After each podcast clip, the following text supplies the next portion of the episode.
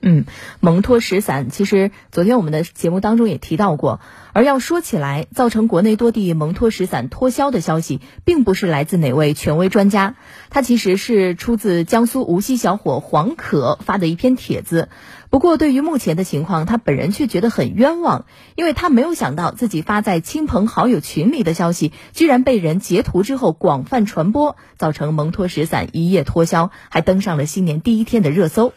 前个夜上呢，他只是发了个朋友圈啊，没想到后来的反应这么大。记者呢也联系上了黄可，他说呢自己已经在当地派出所做了笔录啊。民警告诉他，你发的这个消息里啊说 XBB 攻击心血管和拉肚子，这属于虚假消息。黄可强调说自己只是发在社交这个朋朋友圈里啊，没有主动的去扩散到。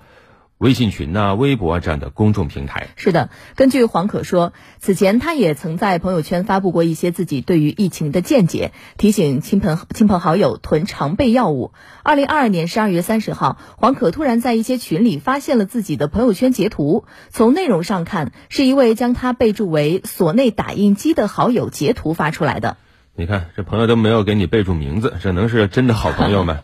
黄可随后也在朋友圈里再次发文章啊，表示呢这些文字内容是他的个人理解和猜测。结果呢，发现很多人拿着那个带自己头像的截图啊，开始断章取义，甚至还有一些卖药的也在发。还有自己莫名其妙开始被人骂成是带货的药贩子，他觉得很气愤，所以呢，他也在微博上发帖说，主动承认自己就是截图里那个被备注为“所内打印机”的人。黄可还表示，朋友圈的所有内容都是自己在网上搜索来的，自己加以总结分析，得出了一些结论，包括 XBB 毒株主攻心脑血管和导致拉肚子，但事后自己也忘了出处。不过自己专门发了第二条朋友圈，说明了相关情况。与此同时，黄可还说，目前自己只想相关热度早点结束，而对于可能面临的法律责任，黄可也坦言比较担心。那对于这个事儿呢，重庆市律协刑民交叉专业委员会委员、重庆智和律师事务所高级合伙人张公典律师表示，哪怕是在朋友圈里，其实也算公共空间啊，并非像他理解那样只算个人私密空间。